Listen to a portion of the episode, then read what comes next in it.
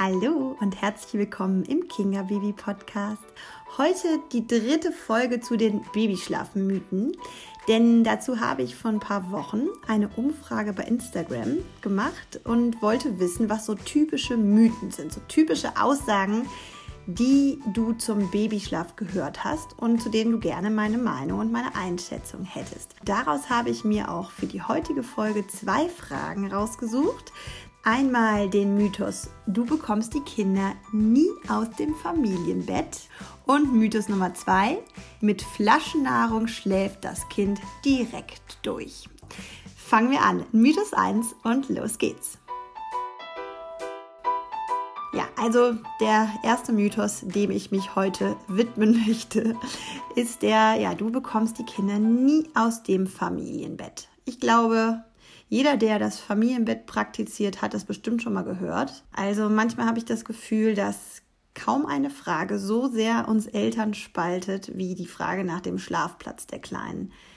Gleich vorweg, hm, ich persönlich halte wenig von so und nicht anders. Für manche mag das Familienbett einfach ideal sein und für andere was ganz anderes.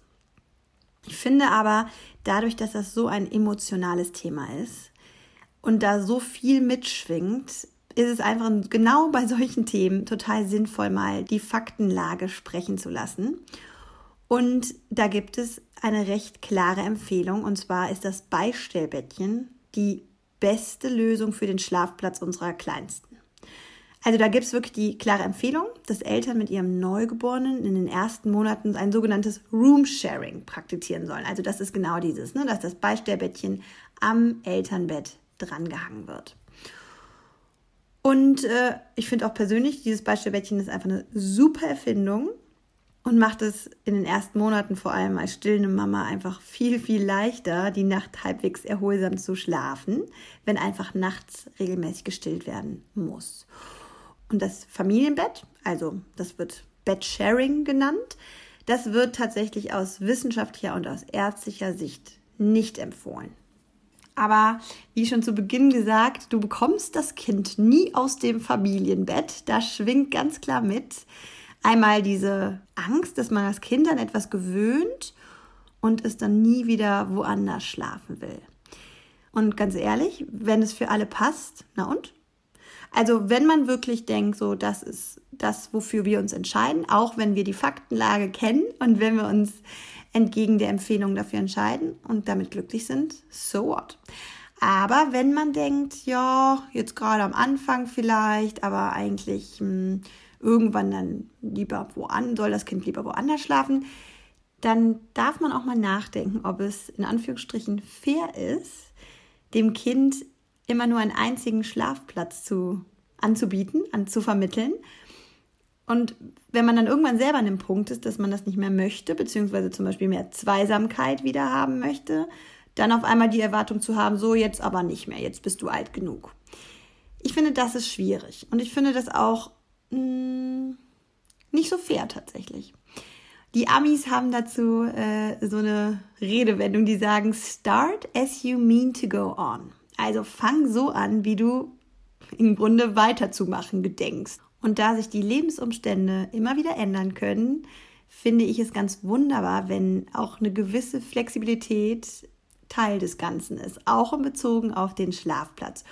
Oder anders ausgedrückt, ich finde, es ist der beste Weg von Beginn an, mehrere Schlafplätze zu etablieren. Wenn wir unseren Kleinen, unseren Kleinsten schon von Beginn an zeigen, hier, hier oder auch hier kannst du schlafen, dann ist das einfach langfristig auf jeden Fall leichter. Also ich habe wirklich per se nichts gegen das Familienbett, obwohl ich es dir als Schlafberater nicht empfehlen würde.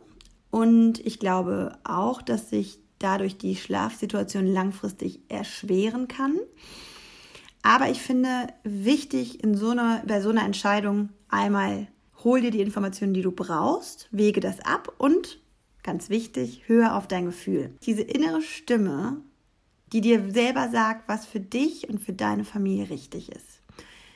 Und in Kombination mit Start as you mean to go on hat man da, finde ich, die eigene Antwort eigentlich schon in sich.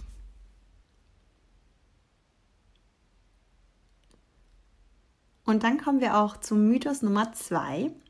Mit Flaschennahrung schläft das Kind direkt durch.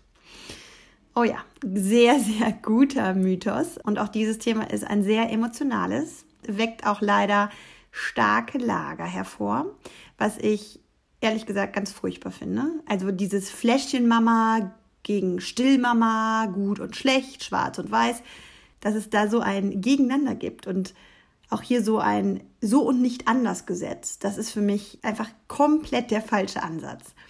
Ganz klar ist das eine total persönliche Entscheidung, die jede Mama für sich selbst treffen soll. Ich habe bei meinen beiden Mäusen voll stillen können und war damit super glücklich. Aber es gibt, es gibt eine Milliarde Gründe, warum andere sich vielleicht dafür oder dagegen entscheiden. Und das ist einfach nicht die Aufgabe von anderen, das zu bewerten. Vor allem sagt das absolut mal so gar nichts über das Mama-Sein aus. Ihr merkt, das ist ein Thema, was mich bewegt. Und ich finde einfach grundsätzlich, dass es vor allem bei uns Müttern, die wir gerade die nächste Generation prägen, da muss es einfach, da ist es einfach so wichtig, dass es da viel mehr Verbundenheit und Akzeptanz gibt. Also ein mehr Miteinander und weniger gegeneinander.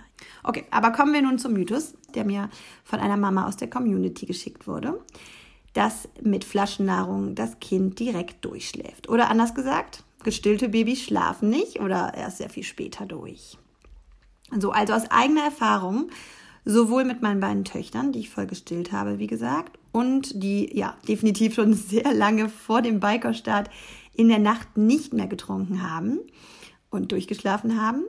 Natürlich auch durch meine Erfahrung mit über ja, mit nun schon über 300 Teilnehmern meines Lalelu Babyschlafkurses kann ich definitiv sagen, dass es an sehr vielen Dingen liegen kann, dass ein Baby durchschläft oder eben nicht. Aber es liegt selten an der Art und Weise des Fütterns, also ob gestillt wird oder ob Fläschchen gegeben wird. Das ist nicht das Entscheidende. Und auch dazu gibt es eine Studie, in der Schlafzeiten, nächtliches Wachwerden und auch die Qualität des Schlafs untersucht wurden.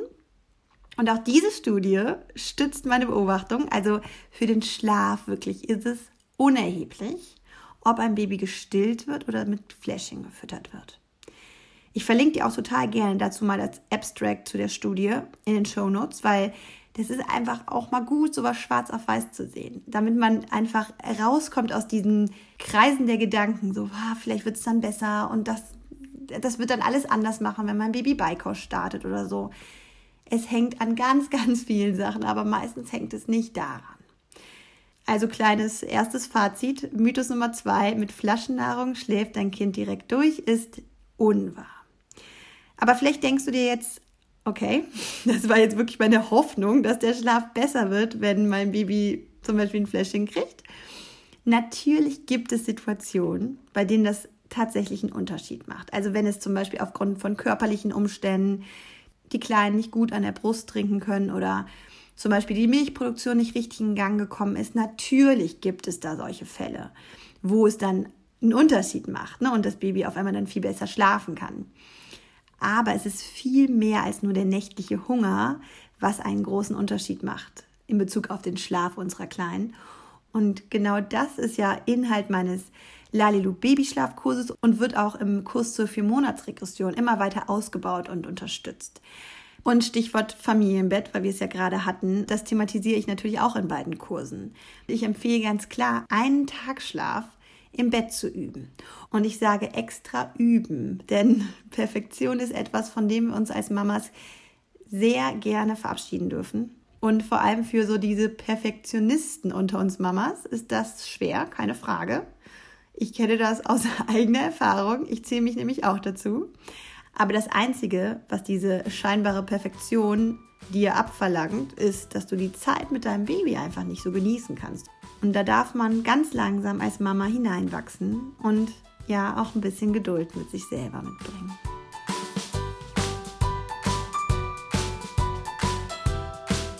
Wie passend, dass äh, genau heute auch Muttertag ist.